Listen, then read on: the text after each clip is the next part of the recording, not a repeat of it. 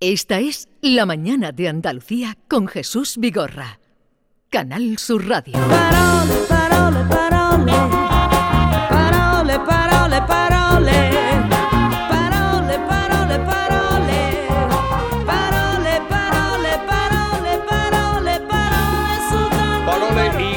Carmen Camacho. Buenos días, Muy Carmen. buenos días, ¿qué tal Jesús? A ver, ¿por dónde va- nos vas a llevar hoy? Pues vamos a abrir el cajón de las palabras con asuntos Jesús de plena actualidad, que son los que suelen venir más cargados de A ver. palabrería nueva, de farfolla discursiva y de patada al diccionario. Empezamos por la cumbre del clima en Egipto. Antes de que sea indigno ser campesino,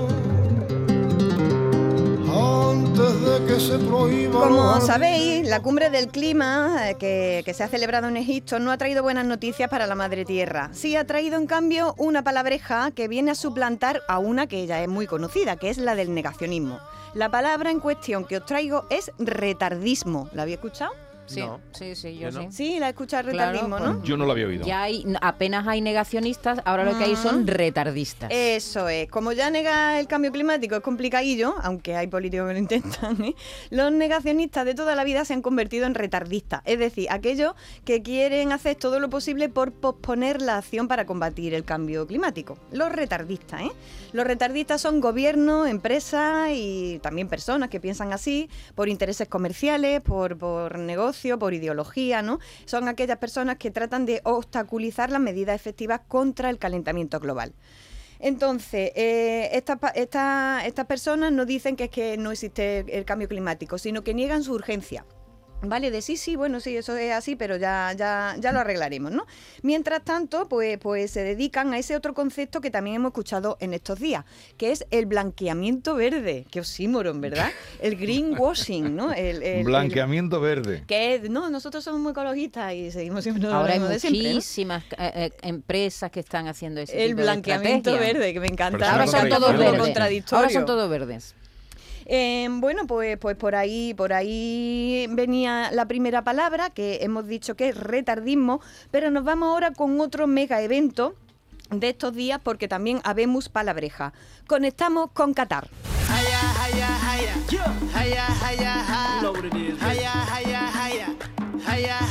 Pues conectamos con Qatar porque resulta que aquí también tenemos palabrita. Eh, Luis Enrique, el entrenador español, se ha metido eh, a esto que, que se llama el canal de Twitch eh, porque para hacer directo en, en Qatar, ¿no? Para hacer, como dicen ahora, un streaming. ¿eh? Streaming se podría decir que es una transmisión en directo o una emisión en continuo, ¿no? Y de eso que llaman streaming, Luis Guardiola ha dicho el siguiente verbo. Lo vamos a escuchar. Hola a todos. Streamers del mundo, apartaros que voy cuesta abajo y sin frenos.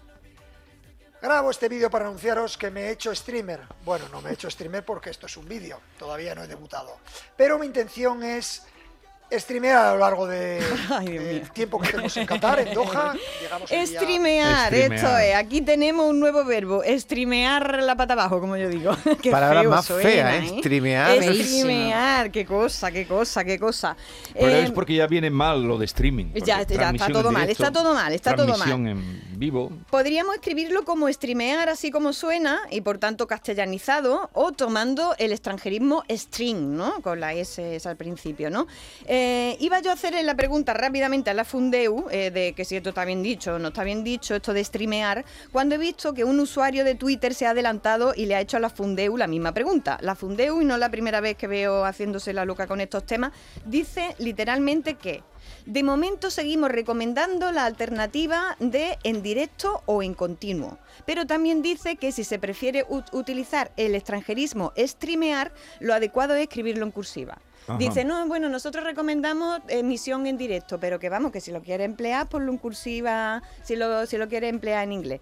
Eh, como he visto que nos ha mojado demasiado la respuesta, me he ido yo a la Fundeu y he repreguntado muy específicamente sobre el verbo streamear. Esta ha sido mi pregunta.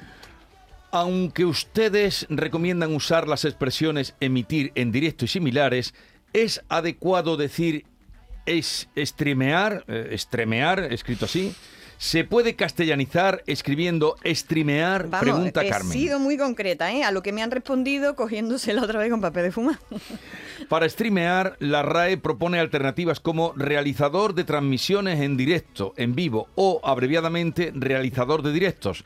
Pero la adaptación de streamear no sería una formación incorrecta. Vaya tela. Como esto en la Resumiendo- radio, hay que decir que eh, es escribirlo, porque la pronunciación es la misma, ¿no? Sí, Streamear eh, y streamear, streamear, escrita en inglés, en escrita en cuanto a la español. Escritura. Eso es en cuanto a la escritura. Pero ya os digo, no dan por incorrecto el verbo streamear. Tiene Esa una es la manga muy noticia, ¿eh? ancha la- Aunque aconsejan otra fórmula, esta, me han dicho, la adaptación streamear no sería una, forma- una formación incorrecta. Yo voy a ser más tasativa. Yo les conmino desde aquí a que no digan streamear, que a partir de ahora se va a decir por todos lados, ni pijadas por el estilo, porque por mucho que las diga Luis Enrique y, y- y- y a que, si- y- y les recomiendo que sigan llamando a la emisión en continuo por su nombre, que es una emisión en continuo, ya está.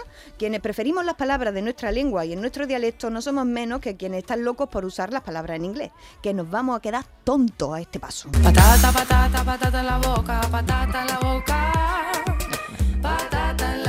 Me acuerda mucho de ti con patata en la boca porque me he visto entera la, ga- la gala de los Grammys latinos. Y es patata a la boca. Patata a la boca, patata la boca. Estamos tontos. Y es que cuando nos queremos hacer los especiales y para ello abusamos del acentillo o de las palabras, pasa lo que pasa, que hacemos el ridículo. Habla como han hablado siempre en tu casa, hombre, que así no te vas a equivocar nunca. Fijaos lo que ha pasado, por ejemplo, a este tuitero que por querer hablar con palabras así muy peripuestas ha acabado por meter la pata. Os cuento, allá por eh, julio de este año, Verónica Fumanal contaba en un tuit que Telemadrid no retransmitiría la manifestación del orgullo. Pues bien, un tuitero con una mentalidad más catarí que española, la verdad, le respondió a Fumanal lo siguiente. Jesús, ¿puedes leer el tuit? El tuitero respondía lo siguiente a Verónica Fumanal. No nos interesa esa manifestación. Además, viendo la de gente que sale desnuda y en actitudes oscenses, oscenses, no se puede emitir por el horario infantil. Cerrad al salir. Está claro dónde está la pata, ¿no? Ocense es el de Huesca, ¿no? Claro, Actitud de claro. ocense. Ay, de eso, Huesca. eso qué será. Yo no puedo hablar por las actitudes de la gente de Huesca porque yo no conozco a nadie de... Eh, de Quería decir Ocenas, ¿no? Claro, Ah, obscena.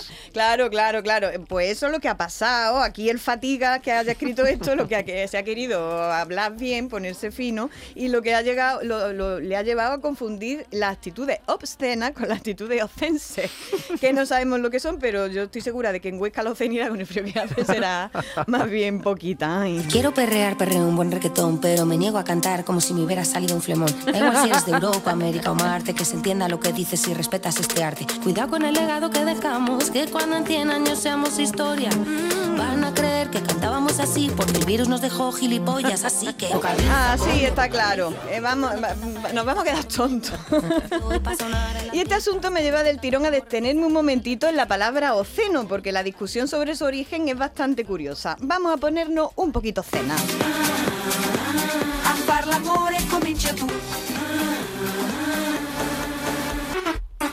Vamos con oceno. algo oceno, dice el diccionario, es algo impúdico y ofensivo al pudor. La obscenidad está de moda, cariños míos, eso está claro. Lo que no está tan claro es el origen de la palabra. Viene de latín, del latín, de obscenus. Los romanos eran tela de oceno, ¿eh? Las pintadas que hacían por ahí por las calles no tenían nada que envidiarle a las que vemos hoy en día. Para algunos la palabra está compuesta por la raíz, la raíz of, que significa enfrentamiento u oposición, y Sí. suciedad, ¿vale? Vendría a expresar algo que es indecente, que es sucio para los sentidos, ¿no? Eh, pero hay otra versión que dice que sería of, que es enfrentamiento u oposición, y escenus, escena. Lo que está, lo que no se muestra en escena, pero ya nos lo podemos imaginar. Fijaos que, que, do- que dos versiones más distintas, ¿no? Ops eh, con caenum, suciedad, y Sí. ops con escenus, que es escena. Tanto una explicación como la otra está muy discutida y parece que viene al final, su origen se remonta a, significaba mal augurio, mal presagio, significaba obscenus. Las obscenae aves eran los pájaros de mar agüero, de pero referido a las personas eh, tenía el significado de algo impúdico o deshonesto. Así, Pomponio Mela usaba el término obscenus para referirse a los genitales masculinos, que eran pajaritos de mal agüero. Pomponio Dicho- Mela, que eh, estuvo en Cádiz. eh, Eh, ah, pues, pues, a lo mismo tenía su poquita de guasa la cosa. Dicho lo cual y pensándolo un poco mejor, desde aquí recomendamos tener actitudes ofense, ¿eh? Eh, sobre todo porque como diría el tuitero, ahora mismo estamos en horario infantil, ¿eh? no, no, no es plan. Eh, un miércoles a las 10 y pico de la mañana no son horas de ponerse oceno, sino ocense. Y nos vamos a ir ya, Jesús, con un, con un poema, Sí. eh, como es de costumbre últimamente. Y os traigo un poema de Luis Melgarejo que me encanta porque se titula Amor de Padre. Y Luis Melgarejo, el poeta granadino, tiene, tiene una hija que se llama Pola, así que supongo que estará dedicado a su hija Pola. Eh, pero bueno, yo creo que esto es aplicable a, a todos los niños, a todas las niñas y a todos los padres. Amor de padre. Sonrisa de planeta. Que te queden más dientes que a mí. Que te cuides, que bailes, que cantes. Que el reloj no achicharre tus matas. Que respire, que vivas, que aprendas. Que del monte conozcas las trochas y en los bosques no hierren la seta. Que te sepas valer por ti misma. Que te quiero, que vayas, que vuelvas. De Monteverde, ciudad esmeralda verde que te quiero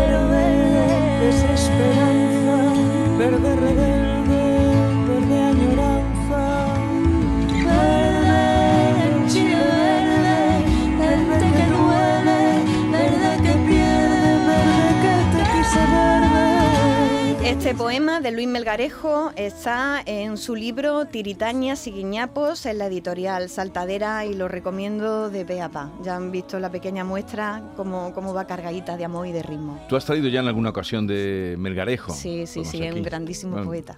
Guapa tiene que ser. Carmen Camacho, hasta la semana que viene. Hasta la semana que viene. Adiós, Carmen, guapa. Chao. Qué bonito. Reina de la morería. Reina de la. Reina de la. Esta es La mañana de Andalucía con Jesús Vigorra. Canal Sur Radio.